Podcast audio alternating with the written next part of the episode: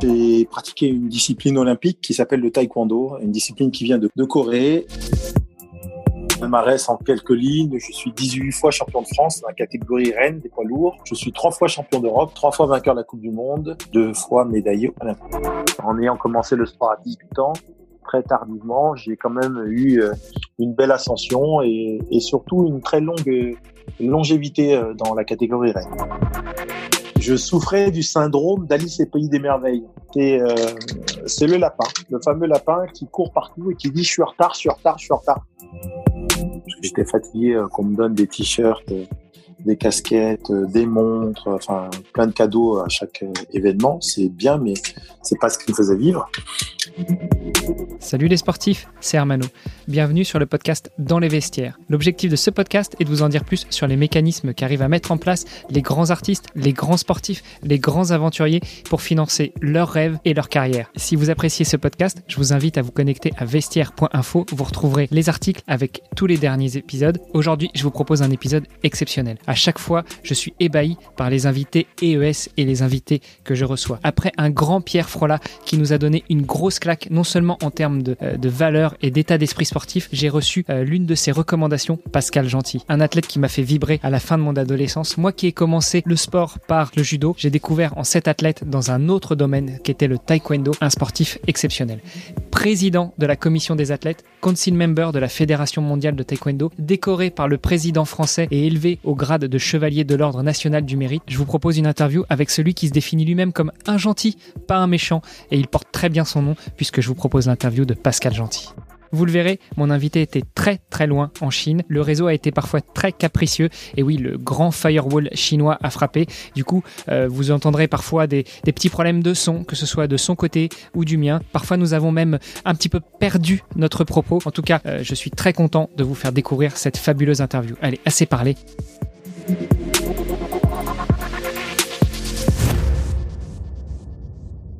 Salut les sportifs, c'est Hermano. Vous êtes sur un nouvel épisode du podcast Dans les vestiaires et je suis extrêmement heureux de vous retrouver aujourd'hui. Vous le savez, on a déjà fait une série de karatéka femmes. Alors aujourd'hui, on va continuer dans les sports de combat avec un grand champion français euh, en la personne de Pascal Gentil. Salut Pascal. Salut Hermano. J'ai fait cette introduction en parlant de deux karatékas que j'ai déjà reçus. Euh, ouais tu étais euh, dans les sports de combat, pas vraiment le karaté. Qu'est-ce que tu as pratiqué pour ceux qui ne te connaissent pas Et je doute qu'il y en ait encore? Euh, très simplement, j'ai pratiqué une discipline olympique qui s'appelle le taekwondo, une discipline qui vient de, Corée. Euh, et j'ai eu la chance et le privilège de ramener la première médaille olympique du taekwondo pour la France. J'ai récidivé quatre ans après aux Jeux Olympiques d'Athènes en 2004. Donc Sydney 2000, je ramène une médaille de bronze. Et trois ans après, quatre ans après, pardon, en 2004 à Athènes, je ramène une deuxième médaille de bronze. Quatre ans après, pour les Jeux de Pékin, malheureusement, j'étais qualifié pour les Jeux et à un mois de l'échéance, je me blesse et je suis remplacé par un, valeureux combattant qui s'appelle Michael Boro et malheureusement qui n'a pas réussi à, réitérer euh, l'exploit. Euh, voilà, donc euh, mon palmarès en quelques lignes, je suis 18 fois champion de France dans la catégorie reine des poids lourds. Je suis trois fois champion d'Europe, euh, trois fois vainqueur de la Coupe du Monde et, euh, et euh, deux fois médaillé olympique. Double médaille olympique. Pas trop mal comme palmarès, hein. on, on, aurait du mal à faire mieux. Peut-être Teddy Riner, quoi, mais. Ouais, Teddy, Teddy, il est, il est loin, il est loin devant. Euh, j'ai aucun regret, mais j'ai pas la carrière que j'aurais souhaité avoir. Paradoxalement, j'ai gagné trois coupes du monde, mais je n'ai jamais gagné le titre reine, c'est-à-dire le champion du monde. Euh, c'est différent chez nous. La Coupe du Monde, c'est un, World Series avec les que les, les 4, 4 ou 5 meilleurs mondiaux. Et euh, quand je combattais contre uniquement les meilleurs, ben je, ben je gagnais. Et au championnat du monde où euh, on a deux ou trois combats en plus, euh, ben j'ai jamais réussi à tirer mon épingle du jeu puisque c'est un vrai marathon tout au long de la journée. Euh, les Jeux Olympiques, ben, je n'ai jamais été champion olympique. J'ai ramené deux médailles pour mon pays, mais je n'ai jamais ramené la belle médaille d'or. Mais euh, voilà, je, je, je, je, en ayant commencé le sport à 18 ans, très tardivement, j'ai quand même eu euh, une belle ascension et, et surtout une très longue longévité euh, dans la catégorie reine. Après ce, bel énoncé de ton palmarès, euh, moi j'aimerais bien qu'on revienne un petit peu justement sur tes débuts dans le sport. Tu nous as dit que tu as découvert le sport à 18 ans. Tu as découvert le sport à 18 ans ou tu as découvert le taekwondo à 18 ans? Alors j'ai découvert le, le taekwondo et le sport à l'âge de 17 ans plus précisément. Euh, à l'époque, euh, je vivais à Fontenay-sous-Bois, euh, Val de Fontenay, dans le, dans 94. J'ai un copain qui pratiquait, pratiquait le taekwondo. À l'époque, on traînait beaucoup dans la MJC. C'était l'époque du breakdance et on essayait. Enfin, moi, j'étais un, peu nul, je, l'avoue, mais j'essayais de tourner sur la tête. J'essayais de faire du hip-hop. Et quand je vois qu'aujourd'hui que le breakdance est discipline olympique, je suis très content. ça me fait vraiment plaisir. Et, euh, et un jour, euh, il s'est amusé à faire un coup de pied, euh, à montrer un peu ce qu'il savait faire, et il a quasiment, littéralement, collé son pied au plafond. J'étais bluffé, impressionné. Je dis mais qu'est-ce que c'est ça? Il me dit je fais du taekwondo. Et je l'ai suivi. À l'époque, j'avais pas radis. Il est né d'une famille de quatre enfants. Ma mère était soignante, mon père était préposé PTT. Et, euh, et j'allais, j'étais le plus assidu des élèves. J'allais à tous les cours. Mais comme j'avais pas de, de, moyens financiers, je regardais tout, tout ce qu'ils faisaient et après dans la rue ou chez moi, je refaisais les mouvements. Donc voilà, c'est ça a été les débuts. J'ai donc ça c'était euh, précisément euh, décembre, janvier euh, en 90. Euh, je travaille deux mois l'été dans un restaurant et en ayant les sous en poche, je commence en septembre 91 je commence en septembre 91 le taekwondo euh, dans le club. Euh, je, me paye ma première licence. Donc, euh, je, je, paye. Donc, ça veut dire que je m'engage et je demanderai à mes parents, si ce n'est qu'est-ce qu'ils pensent de ça. Et, ma mère qui, elle était tombée par hasard sur un, une démonstration des Jeux Olympiques de Séoul en 88 à la télévision avait été impressionné, bluffé. Enfin, je sais pas si tu te souviens de ces images où euh, tous les Coréens étaient dans le stade olympique et faisaient des coups de pied euh, synchronisés. Enfin voilà, c'était assez impressionnant.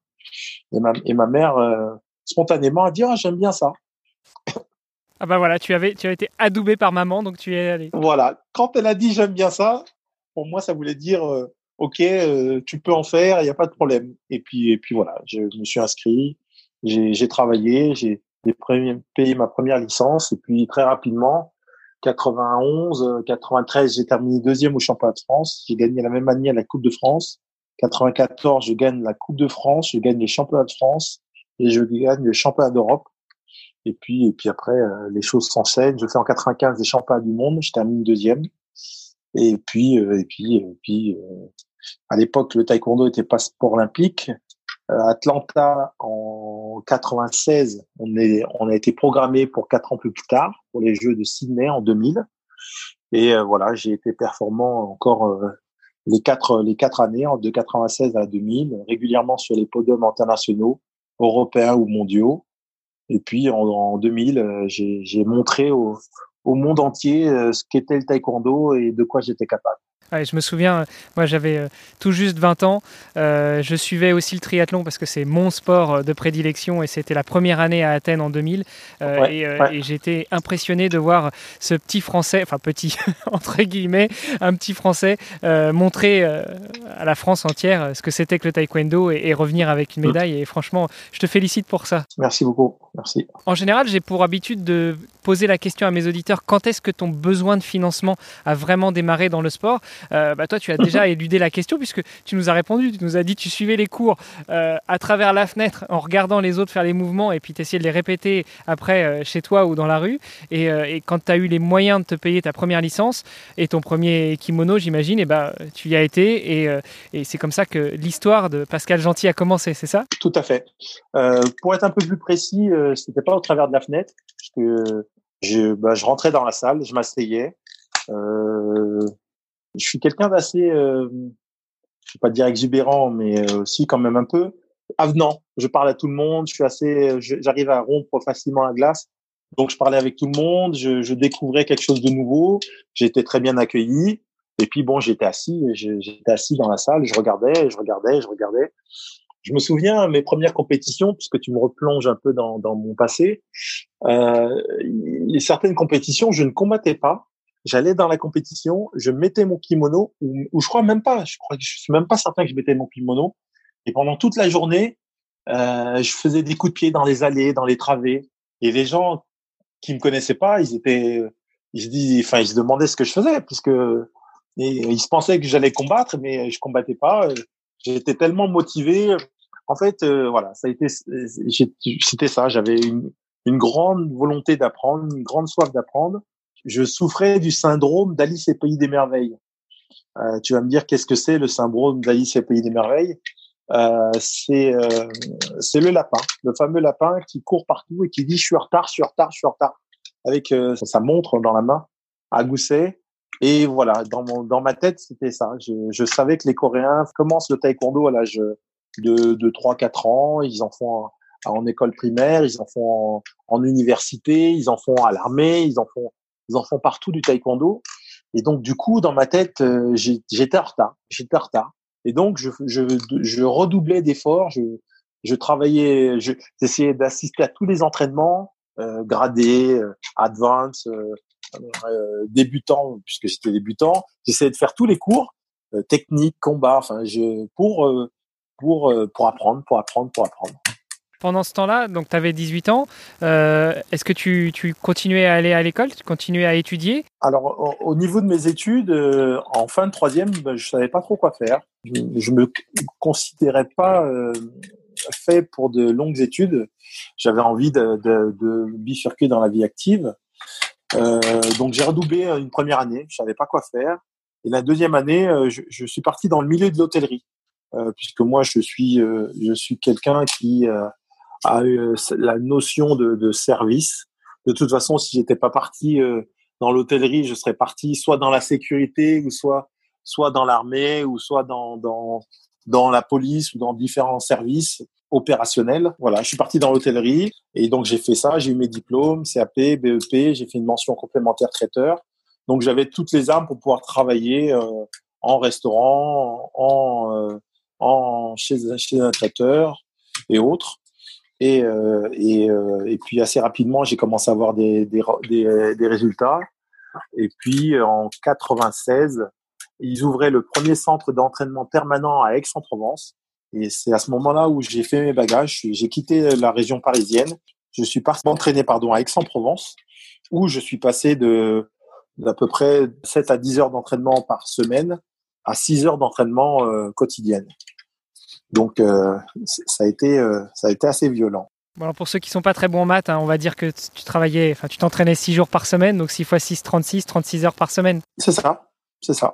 Tous les jours, enfin 5 jours sur 7. 5 jours sur 7. Tu, tu récupérais quand même 2 jours dans la semaine? Euh, Le week-end, il fallait, il fallait, vu qu'on s'entraînait dur, il fallait s'amuser dur. Le, le week-end, c'était pas les jours de compétition justement? Bon, euh, à l'époque, il n'y avait pas autant de compétition. Maintenant, aujourd'hui, il y a un ranking mondial. Donc, pour pouvoir euh, rester dans, dans, le top élite, bah, tu fais des compétitions quasiment tous les week-ends ou tout, tout, toutes les deux semaines. Euh, mais à l'époque, c'était pas le même système. il y avait il y avait deux grands rendez-vous dans l'année. Il y avait soit le championnat d'Europe, soit les championnats du monde, ou trois avec la Coupe du Monde. Et, et moi, je mettais un point d'honneur à, à, à, remporter euh, au moins une de ces compétitions majeures. En fait, ma, mon secret, ça a été, au début de chaque année, je me disais, ben, cette année, j'ai rien gagné. Donc, euh, si, euh, si je veux vivre, puisque, euh, comme tu disais, j'avais des besoins, j'avais, j'étais pris en charge par ma fédération, donc ils me payait dans un premier temps mon logement. et bon, bien sûr, j'étais dans un centre d'entraînement où je pouvais également euh, me nourrir. Mais euh, très rapidement, euh, ben, j'ai dû, vu que j'étais senior, j'étais adulte, j'ai dû subvenir par, par mes propres moyens à mes besoins. Donc, bah, ça, ça, a dû passer par les sponsors. Excuse-moi, je, je réponds avant que tu me poses la question. Très rapidement, euh, j'ai dû aller à, un peu, j'ai dû partir à la, à la, bataille, à la bataille des sponsors, un petit peu comme comme tous ces sportifs de niveau aujourd'hui qui sont professionnel euh, dans l'entraînement, mais amateur dans, dans, dans, dans, dans le fonctionnement. puisque très très très tardivement, on a commencé à parler d'un statut de sportif de haut niveau. Très rapidement, on a commencé à, à, à, parler de couverture sociale pour le sportif de haut niveau qui s'entraîne comme je m'entraînais 6 heures par jour. Euh, je peux vous dire que quand vous entraînez 6 heures par jour, ça laisse, ça, ça, ça en laisse pas mal sur les carreaux et ça laisse des séquelles forcément. Euh, ou bien, ou bien on s'endurcit et on devient une espèce de Robocop euh, insensible à la douleur et, et, et, prêt à aller au front à n'importe quelle bataille. Quoi. Donc voilà un petit peu je ne sais pas si j'ai répondu à ta question, mais voilà un petit peu dans quel contexte entre entre 96 et 2000 j'ai évolué et les sponsors, je ne l'ai pas dit, euh, j'y venais. Les sponsors ben, me trouvaient très sympa, très avenant, très performant, mais euh, voilà, ils préféraient mettre de l'argent dans le foot, euh, sur Marcel Desailly ou euh, ou dans d'autres disciplines, euh, David Douillet dans le judo par exemple, ou le Flessel. Et donc du coup, la seule chose que j'ai réussi à dealer avec eux, parce que j'étais fatigué qu'on me donne des t-shirts des casquettes, euh, des montres, enfin plein de cadeaux à chaque euh, événement. C'est bien, mais c'est pas ce qui me faisait vivre.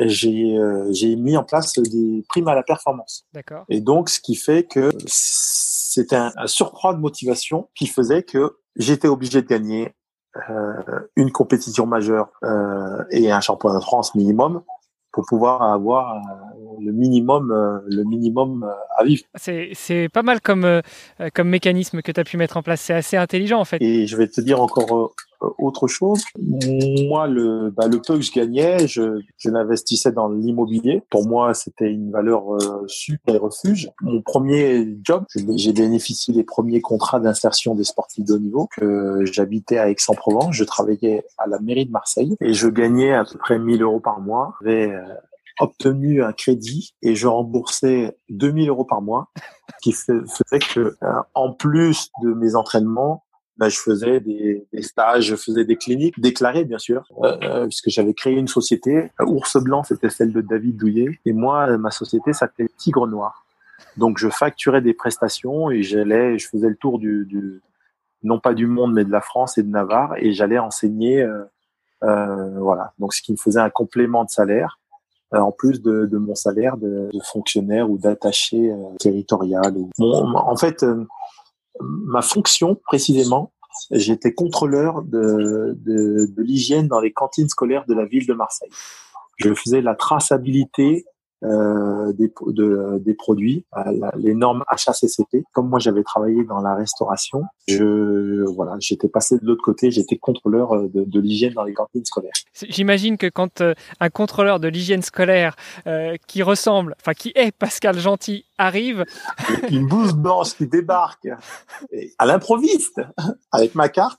non, non, mais c'était, euh, moi, j'étais pas très connu à l'époque. Hein, je donc 96, 96. Euh, euh, non, j'étais pas très connu. Bien sûr, euh, j'ai eu pas mal de, d'articles et de, de reportages là-dessus par France 3 France 3 Provence Michel Aliaga mais euh,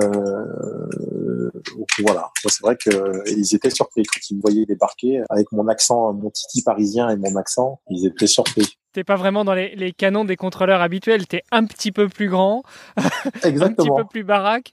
Euh, non mais bon, très bien. J'avais pas, j'avais pas la toque, j'avais uniquement la, la, calotte sur la tête. Mais euh, c'est vrai que bon, quand ils ouvraient la porte, oui, bonjour, c'est pourquoi? Je viens contrôler les cantines, l'hygiène dans les cantines, les températures au frigo. Non, non, mais c'était, enfin, c'était super. Hein, ça me permettait de vivre. Et, euh, et, je faisais ça le matin et l'après-midi, hop, je, je, filais, je filais euh, à Aix-en-Provence pour, euh, pour reprendre les, les, les séances. Alors justement, pour revenir un petit peu plus sérieusement dans le sujet, tu nous disais que tu étais un des premiers à avoir bénéficié de ces CIP, les, les conventions d'insertion professionnelle des sportifs de Tout à fait. Euh, Tout à fait. J'ai déjà eu plusieurs, de, de, plusieurs sportifs à ce micro qui nous en ont parlé. Euh, alors, toi, tu disais que tu travaillais le matin et tu pouvais t'entraîner l'après-midi. Donc, tu n'étais pas ouais, dans un détachement à 100%. Euh, non, j'étais pas dans un détachement. Non, non, je, je travaillais. Euh, J'avais la souplesse de pouvoir euh, organiser mes tournées. Donc, euh, je pouvais, euh, admettons, si la cantine ouvrait à, si l'école ouvrait à 7 heures ou à 8 heures, je pouvais à 8 heures euh, faire la, la, la, maternelle de Sakakini, celle de la Rose ou celle de, enfin voilà, je faisais mon itinéraire, je contrôlais trois ou quatre cantines et après hop, je prenais ma voiture et je refilais à Aix-en-Provence pour pour aller m'entraîner quoi, pour donc en fait, j'avais deux vies. Je m'entraînais et je travaillais. Et, et le week-end, je travaillais pour pour pour pour rentrer des sous pour pour mes crédits. Oui, parce que tu disais, tu touchais à peu près 1000 euros de la Marine Marseille, mais tu avais 2000 euros à rembourser. Donc il y avait un petit déficit quand même. Il fallait combler ce déficit. Et j'ai toujours, je suis un mec de challenge. J'ai toujours fait comme ça. Je me suis toujours mis, voilà, et j'ai toujours fonctionné comme ça et je fonctionne toujours comme ça. Je me mets toujours des défis et, euh, et mon, ma plus grande difficulté, j'ai envie de dire, ça a été euh, de décider quel défi j'allais euh, relever une fois que j'allais euh, le jour où j'avais décidé d'arrêter ma carrière sportive. Ah, alors ça, on allait, j'allais y venir justement sur la partie reconversion. Euh, ah. euh, juste avant, parce qu'on a, on est passé quand même très vite euh, à 96, donc la période 96 2000 où tu étais à Aix-en-Provence. Mais avant de 91, tu découvres le taekwondo. de 4, donc 91 jusqu'à 96, quand tu commences à monter en puissance, quelles étaient tes sources de revenus? Comment est-ce que tu arrivais à t'en sortir? Parce que tu t'entraînais, tu l'as dit, une dizaine d'heures par semaine, mais mine de rien, il fallait travailler, il fallait peut-être chercher des sponsors quand même? Euh, Ben oui, euh, je cherchais des sponsors. Euh, je commençais à être performant. Je me souviens, je crois que c'est en 95 quand j'étais vice-champion du monde. La ville de, de, de Fontenay-sous-Bois m'a demandé qu'est-ce que vous voulez. Moi, j'avais aucune idée. Euh, j'ai demandé un poste. Et tout le monde m'a dit ah génial, t'as demandé un travail. Non, non, j'ai demandé un poste. Vous savez, les postes radio, là. à l'époque, on voyait les blacks avec les grands postes radio. J'avais demandé une chaîne IFI. Enfin, voilà, j'avais aucune idée. Je montais des dossiers. Euh, bah, c'était tout nouveau pour moi. Maintenant, je peux vous dire que je suis aguerri euh, pour faire un dossier de presse. Euh, la communication, enfin, je, je, je, connais un rayon, quoi. Les interviews, toutes ces choses-là. Bah, j'ai appris au gré, au, en fait, c'est là où je suis assez content de ma carrière entre guillemets parce que j'ai rien eu. J'ai rien eu. Et tout ce que j'ai eu, c'est que je me suis battu pour l'avoir. J'ai été le chercher. Et quand je vois tous ces sportifs, euh, footballeurs ou tous ces, euh, ou ces, enfin voilà, il y a, y a des sports où qui sont mieux dotés que d'autres bah, je, au final, je ne sais pas si c'est leur rendre service en fait. Moi, je, je connais très bien Michel Platini. Euh, on, travaillait ensemble, euh, euh, non pas sur le pack de la performance, parce que le pack de la performance c'est quelque chose de très très récent, dont Stéphane Nomis s'occupe aujourd'hui, mais on faisait partie de, de la commission des athlètes de haut niveau. Donc Michel Platini travaillait, était présent au comité olympique et, euh, et, euh, on, échangeait. Il était à côté de moi et, quand je lui racontais ma vie, il hallucinait. Il me dit mais n'importe quel footballeur pour chez nous dans le sport de en, en, centre de formation est déjà pris en charge et ci et ça et il, il comprenait pas. Enfin, il comprenait pas. Il, il tombait des nues presque. Alors, est-ce que du coup, ça lui a donné des idées pour euh, s'impliquer un peu plus dans le, le sport euh, non football, euh, le, sport plus dur, le, sport du sérail? Euh, Non, non, non, non. Michel, c'est un ami. Hein, il, était très, très occupé avec l'UEFA et avec la FIFA également. Mais mais je trouvais ça bien d'avoir son retour et sa vision et, et qu'il soit présent à nos côtés. je trouvais ça très bien. Je, comprends tout à fait ce que tu veux dire. Pour euh, rajouter une petite anecdote personnelle, moi ça fait 12 ans que je suis au Luxembourg. Euh, j'ai toujours fait du sport depuis, euh, depuis que j'ai 14-15 ans. Alors pas à un niveau très élevé, mais, mais bon, je, j'ai été en championnat de France en triathlon. Et, et quand je suis arrivé au Luxembourg, un entraîneur que j'ai que j'ai découvert, avec qui on est devenu très très proche maintenant, euh, m'a dit écoute, tu devrais aller faire un test d'effort. Donc je suis allé faire un test d'effort et dans, le, dans la clinique où j'étais, euh, il y avait des footballeurs qui étaient là et qui discutaient. Donc des gars euh, qui, qui, disaient clairement qu'ils étaient semi-pro au Luxembourg, qui touchent environ, alors à l'époque ça fait une dizaine d'années, 5-6 000 euros par mois pour taper dans la balle une heure par jour et euh, ils se demandaient ce qu'ils allaient faire le soir. Est-ce qu'ils allaient boire des bières? Est-ce qu'ils allaient acheter des bouteilles de whisky? Ou est-ce qu'ils allaient faire. quel type de teuf ils allaient faire? Et je trouve quand même que, effectivement, il y a une grosse injustice entre certains sports et aussi euh, entre certains pays. Ouais, c'est vrai. Mais moi, je ne connaissais pas tout ça. Et c'est bien de se confronter. Moi, très rapidement, je me suis, euh, entre guillemets, euh, vu comme un Zidane, comme un, j'en comme un Douillet, comme un, comme une Flessel, comme, comme tous ces gens qui étaient à la pointe de leur discipline. Ah ben, on gagnait pas les mêmes, on n'avait pas du tout les mêmes salaires, mais on, on, on se côtoyait, on se respectait. Enfin, en plus, moi, Zidane, moi, j'habitais Aix-en-Provence, donc il venait souvent à Marseille et il venait de temps en temps à, Aix pour se, se, se détendre. Euh, euh, oui, tous ces gens-là, euh, je les ai croisés et, j'ai gardé avec beaucoup euh, pas mal d'amitié. Bon, c'est bon à savoir. Hein. Je reviendrai vers toi quand j'aurai besoin d'introduction. Mais ça, c'était, ce sera du off. ok, donc 91-96, période un peu galère où tu essaies de trouver des solutions pour euh, t'en sortir. 96, euh, repéré euh, très sérieusement par la fédération et puis tu pars au centre d'entraînement qui vient d'ouvrir à Aix-en-Provence. 96-2000, un peu la phase d'apprentissage, la phase de montée en puissance jusqu'au premier JO. Et puis 2000-2004, alors là c'est le grand Pascal qui revient avec deux médailles de, des JO et, et, la carrière qui est vraiment lancée.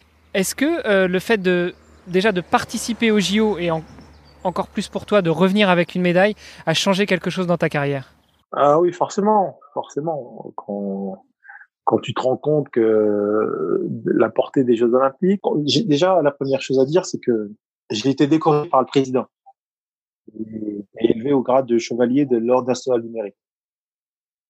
Je m'y attendais pas. Je pensais qu'il y avait que les médailles olympiques qui avaient ce type de distinction.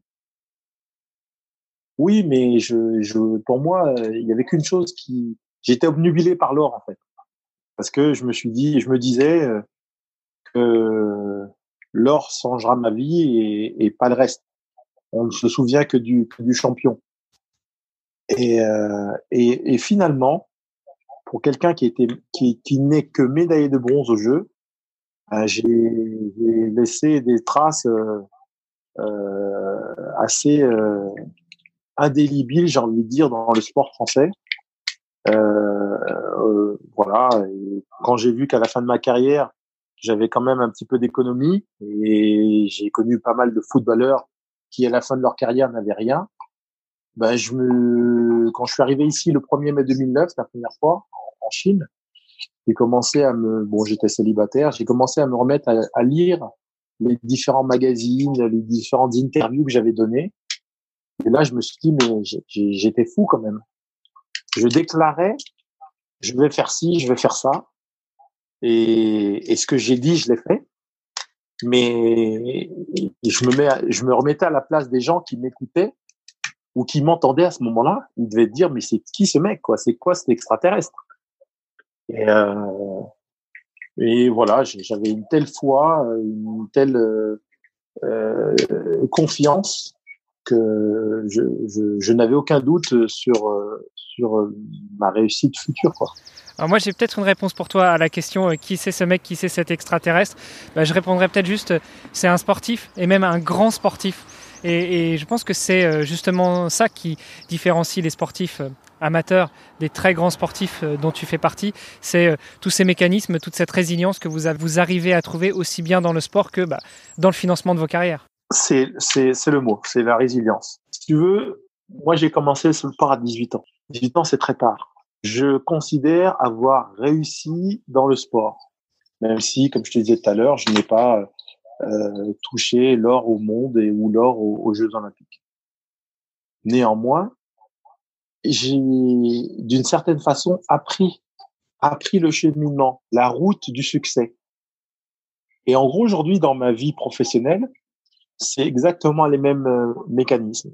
Comme tu dis, résilience, persévérance, volonté, travail, tous ces, ces mêmes valeurs que, que, tu peux retranscrire tout de suite sur un tatami. Un des deux téléphones qui a planté, donc euh, l'autre peut le unmuter. Ah, voilà. Donc je disais, on est dans le big data, on est, euh, on travaille avec des, des data scientists Et, et, et, voilà, aujourd'hui, mon objectif, c'est d'apporter ma pierre à l'édifice, c'est d'amener le marketing sportif et le sport de façon générale à, à, à, un niveau jusque-là inégalé. En, en, en, nous appuyant sur, sur la recherche, la technologie et, et évidemment les data. En tout cas, il va falloir qu'on reste en contact parce que moi, mon objectif avec ce podcast, c'est euh, justement de, de, montrer aux gens que enfin, les sportifs de haut niveau, ce ne sont pas des gens qui restent euh, les pieds assis dans la, au bord de la piscine à attendre que l'argent tombe.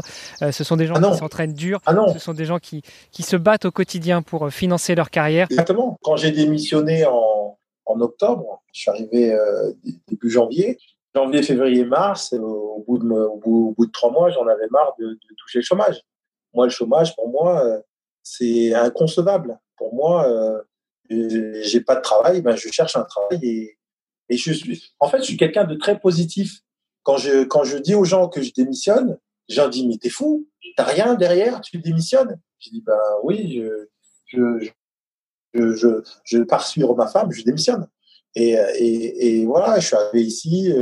Les gens du taekwondo, ils arrivaient, ils étaient, euh, ils sont dit, ben on va faire des choses ensemble. Euh, et puis j'ai été recruté par euh, par Beng Bejok, qui est entreprise euh, Géoconstruction, qui est une société de construction qui construit les, sites de bobsleigh, de skeleton, de luge et les pistes de descente et qui ne connaît rien au mouvement sportif et qui va recruter justement pour faire le lien, comme je t'expliquais tout à l'heure. Et tout ça pour dire que voilà, je suis, je suis, je suis voilà, il faut pas avoir peur. Il faut pas avoir, il faut, il faut, il faut pas avoir peur d'apprendre. Il faut pas avoir peur de se mettre en danger. Il faut pas avoir peur de se réinventer. Et il faut surtout être clairvoyant. Aujourd'hui, euh, ça a coupé après. Est-ce que tu m'entends Oui, oui, oui, je t'entends. Mais tu ne me vois pas. Je t'entends, je te vois. Je vois même la petite puce derrière toi. Mila, ouais. Je disais quand je suis euh, arrivé, évidemment, le, le taekwondo chinois se sont frottés les mains puisque je suis président de la commission des athlètes je suis council member, je suis au bord de, la Fédération mondiale de taekwondo. Euh, donc, ils se sont un peu frottés les mains en se disant, ce mec-là, il connaît, il est dans les instances euh, internationales de la Fédération mondiale. Dans un deuxième temps, Bekong, Bejok, Beijing Enterprise JO Construction, une, une société d'État, le gouvernement chinois, spécialement dédiée pour la construction des infrastructures pour les Jeux olympiques d'hiver, ce qu'il faut savoir, c'est que les Chinois développent tout, tout, tout l'environnement des winter sports, puisqu'il n'y avait rien. Euh, donc, euh, et ils connaissaient pas du tout. Euh, euh c'est pas du tout une, une, société qui était sports oriented. Et, et donc, j'ai terminé la mission il y, a, y a, y a deux mois. Et depuis, comme je te disais, je, je suis fier de travailler avec une société qui s'appelle DNA Group, euh, où là, on travaille euh, dans un autre registre. Euh, on est dans la blockchain, on est dans, dans, dans l'université, on est dans le, le, le, health and safety. Donc aujourd'hui, on est en capacité avec cette, cette, cette, ces solutions intelligentes à déceler dans des stades de foot euh, les gens qui ont la fièvre et qui sont potentiellement porteurs de, du coronavirus.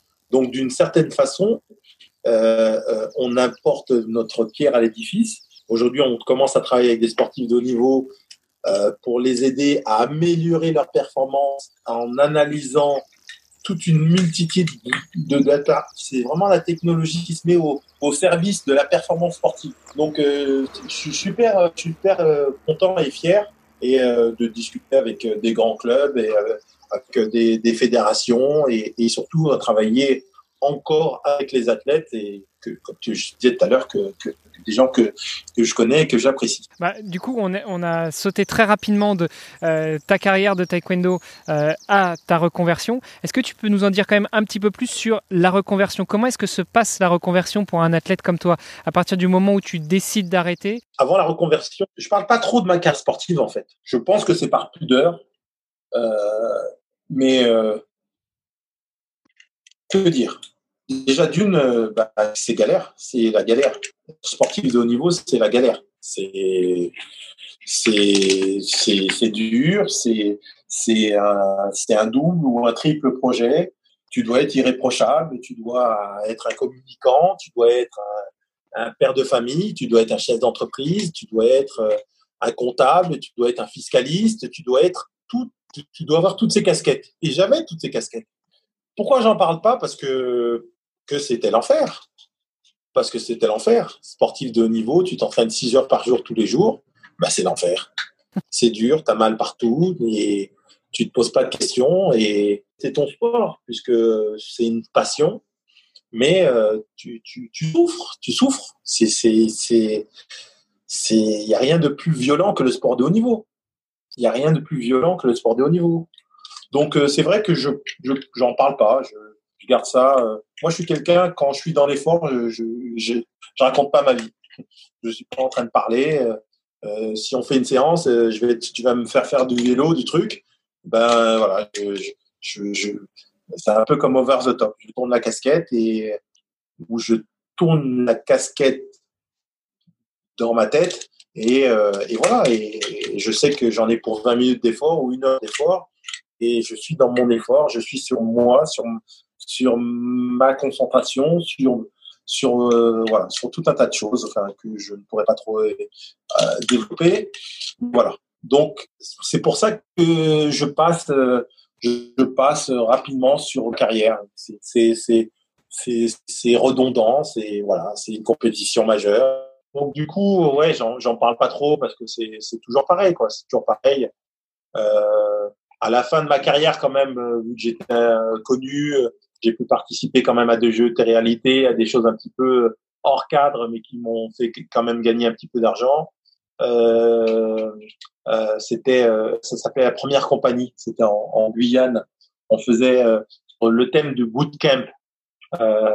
sir, yes sir. on m'avait proposé Danse avec les stars que j'aurais voulu, que j'aurais adoré faire puisque j'aime beaucoup la danse mais ça coïncidait à une période où j'ai travaillé beaucoup en sécurité et, et je trouvais qu'il n'y avait pas de grâce entre faire une émission Danse avec les stars et, après arriver en tant que commercial euh, dans une entreprise pour vendre des, des services de sécurité. Donc euh, voilà, j'ai toujours été essayé d'être cohérent dans ce que je fais. Je reviens à DNA. C'est pour ça que ben ben, il y a une cohérence. Il y a une cohérence. Je je suis très content de, de, de, ce que je fais aujourd'hui. Euh, la reconversion. Donc tu m'as demandé euh, euh, qu'est-ce qu'il fait, comment, pourquoi? Peut-être juste avant la reconversion, c'est le déclic. À quel moment tu dis, bon écoute, là, je crois que j'ai atteint euh, mon, mon, mon paroxysme Non, c'est pas un paroxysme. Le déclic, c'est 2008. 2008, crise financière. J'ai des copains qui courent nus dans les rues et du coup, euh, je me dis, je vais être vulgaire, je suis pas du tout vulgaire.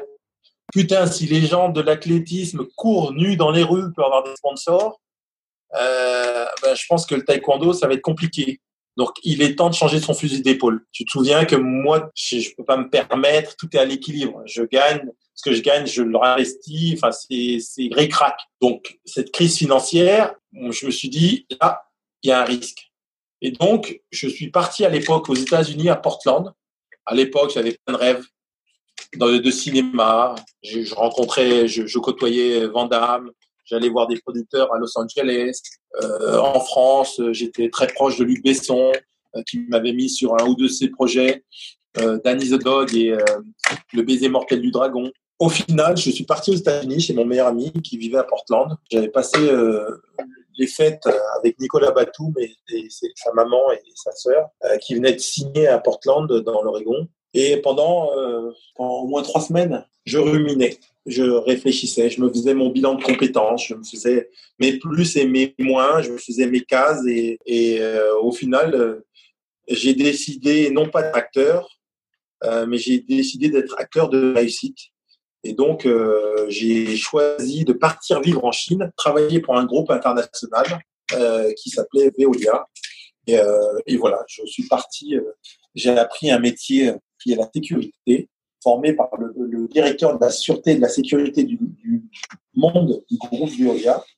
Et euh, en parallèle de ça, je faisais ce que je sais faire très très bien, c'est-à-dire euh, du public relation avec les ambassades, l'ambassade de France en Chine et euh, la chambre de commerce. Je représentais non pas la France, mais le groupe Veolia.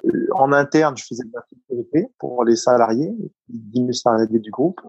Et en externe, je m'occupais des relations institutionnelles et avec l'ambassade de France en Chine et avec la chambre de commerce, la CCIS, la chambre de commerce et d'industrie euh, en Chine. Une belle reconversion. Tu t'es donné à fond dans ton sport. Tu as pris un risque en arrêtant ta carrière en 2008, euh, mais malgré tout, tu as pu rebondir et, euh, maintenant tu continues à, en profiter, à en vivre. Et, J'ai pris un risque en, quittant mon pays.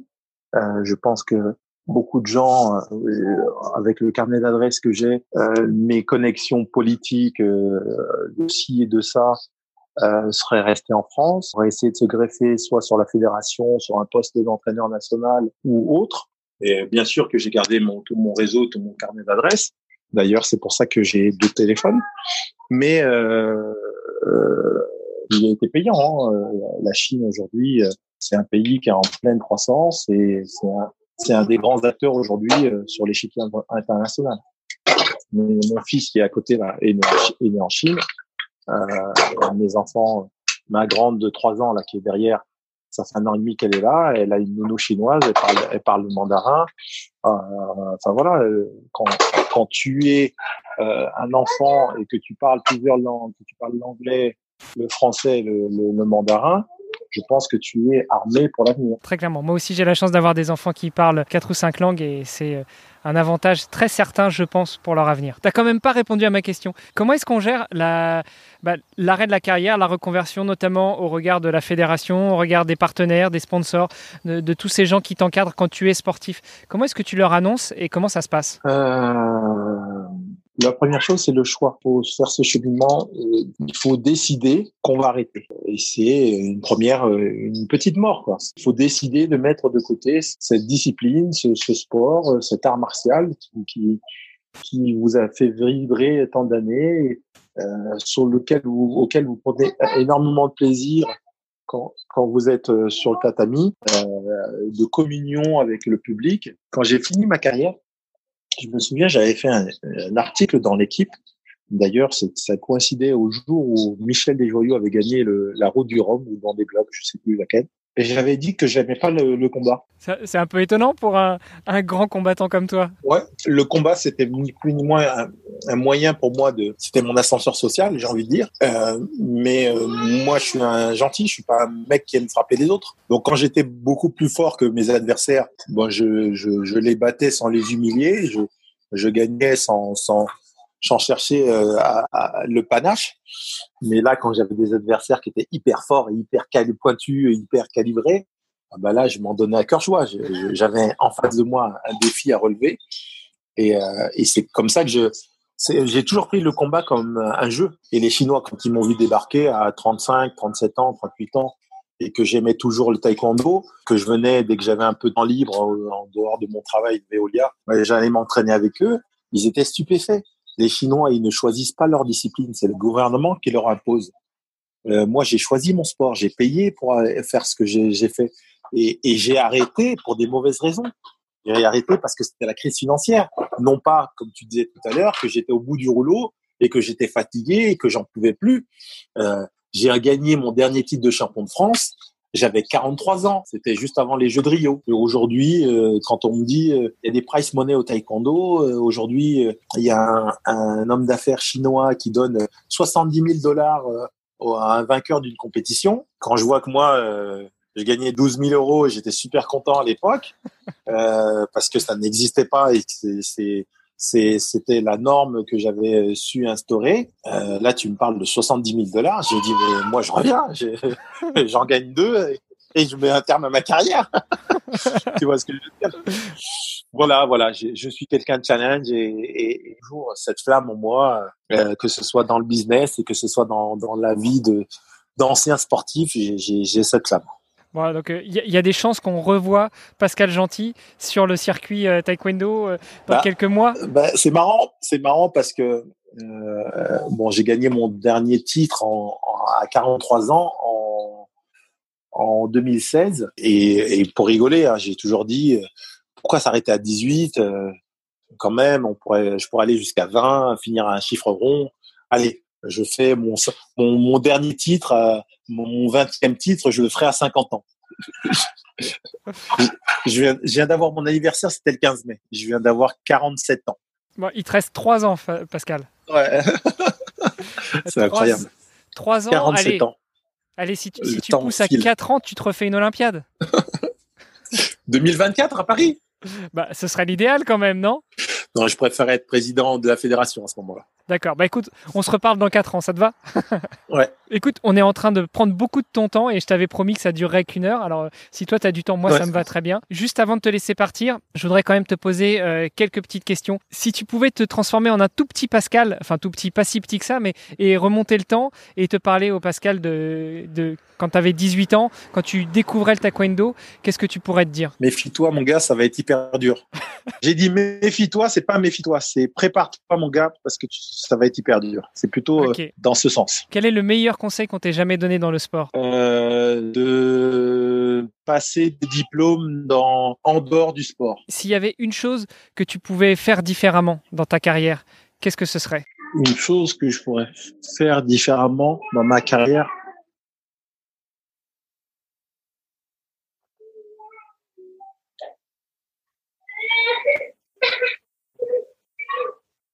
Une chose que je pourrais faire différemment dans ma carrière. Hmm. Vaste question. Non, Je, je, je vois pas. J'assume tout ce que j'ai fait, toutes les erreurs que j'ai fait. Euh, c'est ce qui m'ont, c'est ce qui m'a appris à grandir, c'est ce qui m'a permis de grandir. J'ai toujours appris. Je n'ai jamais perdu. Quand on me demande combien de combats t'as perdu, je réponds, je n'ai jamais perdu. J'ai toujours appris. Ah. Donc, qu'est-ce que je ferais différemment? Tu vois bien que tu me poses une colle et, et je peux pas te répondre. Ok. Bah écoute, ça, ça pourrait presque être le mot de la fin. C'est une très belle conclusion. Une dernière question. Euh, si tu rencontrais demain un petit jeune qui veut se lancer dans le taekwondo et avoir une carrière aussi belle et aussi euh, prometteuse que toi, euh, qu'est-ce que tu pourrais lui donner comme conseil? Je pense que je lui dirais, ne choisis jamais la facilité. Cherche toujours à, à apprendre, cherche toujours à être à l'écoute de ton enseignant et de ton corps. Et euh, fais pas ça pour l'argent, fais ça parce que parce que ça te plaît. Et il y a que comme ça que tu vas affronter les difficultés de la vie hein, avec avec le sourire, quoi, hein, de façon positive. Voilà ce que je lui dirais. Et tu aurais presque pu terminer en disant et c'est que comme ça que tu y arriveras, que tu que tu réussiras? Et je pense, ouais. Je pense, mais c'est que comme ça. Il y a beaucoup de gens aujourd'hui euh, dans, dans l'ère numérique qu'on est, euh, on, ça va vite, on veut tout tout de suite, on veut on veut l'information tout de suite, on veut réussir tout de suite, on veut gagner tout de suite, on veut gagner de l'argent tout de suite. Et, en, et la, la vraie vie, c'est pas comme ça. C'est le nombre d'heures que tu y passes, le nombre de temps que tu y travailles, le nombre de temps que tu y consacres. Ça ne se comptabilise pas uniquement au nombre de followers. D'heures euh, de travail et, euh, et d'abnégation qu'on peut mettre en Exactement, exactement. Bah écoute, euh, si ça te dérange pas, il faudra que quand tu reviens en Europe, tu passes voir mes enfants. J'aimerais bien que tu leur dises.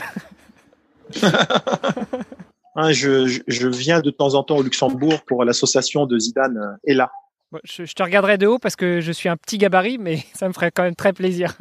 Juste avant de te laisser partir, une dernière question. S'il y avait quelqu'un que tu aimerais entendre sur ce podcast, une sportive ou un sportif, est-ce que tu aurais un nom à nous recommander?